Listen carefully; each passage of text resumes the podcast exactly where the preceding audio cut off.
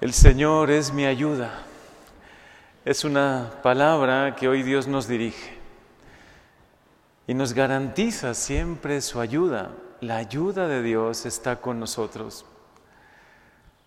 Como la ayuda y la fuerza de Dios Padre estaba con Jesús cuando en ese jueves santo, en ese día de tanta entrega que vamos a vivir mañana, pero ya estamos empezando a conmemorarlo por estas lecturas. Cuando Jesús sintió que uno de los suyos, en los que él más confiaba, le traiciona. Es un gran misterio de amor y de dolor, ¿no? El que vive Jesús el jueves santo y en toda la Semana Santa. Y de alguna manera el misterio que también nosotros vivimos en nuestra vida. Tenemos la certeza de que Dios está con nosotros que su gracia nos impulsa, nos fortalece, nos ayuda, nos consuela también en momentos de dolor como cuando parte un ser cercano y hoy estamos acompañándoles a ustedes también en ese momento. Pero quizá hoy podemos preguntarnos, Señor, ¿por qué permitiste que uno de los más cercanos te traicionase? Tú eres Dios, podías haberlo impedido. Él sabe, Dios sabe, porque conoce nuestro corazón, que en la vida humana hay traiciones, hay momentos que no explicamos, no comprendemos, situaciones complejas, pero que el amor de Dios es mucho más grande que esas situaciones. Hoy podemos pensar en los que han sido causa de escándalo en la iglesia, ¿no? En los que han dejado su ministerio, en los que han cometido errores o pecados graves que han lastimado a otros. Podemos pensar en traiciones, podemos pensar en situaciones que nos provocan dolor. Pero si Jesús venció toda esta situación con amor, con entrega, con su entrega y nos garantizó que su triunfo es decir, morir en la cruz por amor a nosotros, dar toda su vida por amor a nosotros, su preciosa sangre, de verdad nos salva y nos libera del mal y del pecado, eso nos hace a nosotros tener esperanza también hoy. Quizá alguno de ustedes ha sentido la traición en su vida, ha podido sentir y experimentar que alguien en quien confiaba le dio la espalda o le hirió en su corazón. Jesús también soportó eso y nos ayuda a nosotros a vencerlo. Nos ayuda a tener esperanza en la iglesia a pesar de que hay situaciones tristes como esa, ¿no? Si en la iglesia, entre dos escogidos, uno traicionó, es casi un 10%. ¿eh? Es muy duro decirlo así, pero es la verdad es casi un 10% de los escogidos traicionaron, dieron la espalda. Es más, luego veremos cómo hasta Simón Pedro también lo niega. Es que la fragilidad humana no nos debe desalentar, ni tampoco en tu propia vida el constatar que a veces, como dice San Pablo, haces el mal que no quieres y el bien que quieres te cuesta tanto. Ayúdate de la gracia de Dios. Pídele al Señor que tú solo no puedes.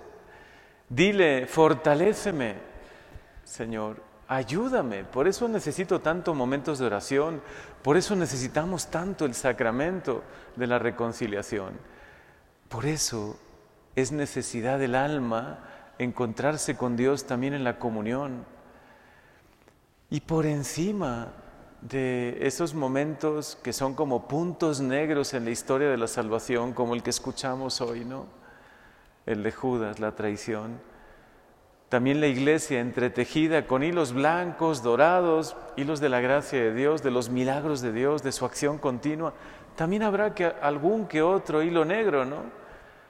Pero por eso no vamos a negar que la iglesia es obra de Dios, que Dios sigue actuando en ella, es más, que su poder y su gracia es mucho mayor que el mal y el pecado que pueda haber en ella.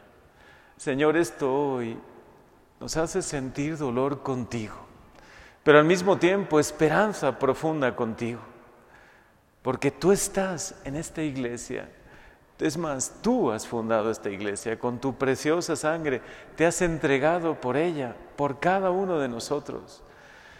Por eso al iniciar la Semana Santa iniciamos con este realismo, encontrarnos con la fragilidad humana, con la traición y con el pecado. Pero después veremos jueves santo, viernes santo y sábado de gloria cómo el amor puede mucho más y vence el pecado. Cómo la entrega de Jesús y su victoria en la cruz es más poderoso, infinitamente más poderoso que el pecado, que las traiciones, que las situaciones negativas. Y eso apliquemos también en nuestra vida esta verdad. Señor, tu gracia vencerá. Yo quiero que reines en mi vida. Puede haber momentos donde he dudado, donde incluso te he podido negar, quizá algún momento donde te he dado la espalda, pero aquí estoy hoy arrepentido, pidiéndote tu gracia y tu perdón. Actúa en mí, Señor restaurame, restaura mis fuerzas. Si siento que a veces mi fe se apaga, a veces por el mal ejemplo de alguien o porque he tenido mala suerte, ¿no?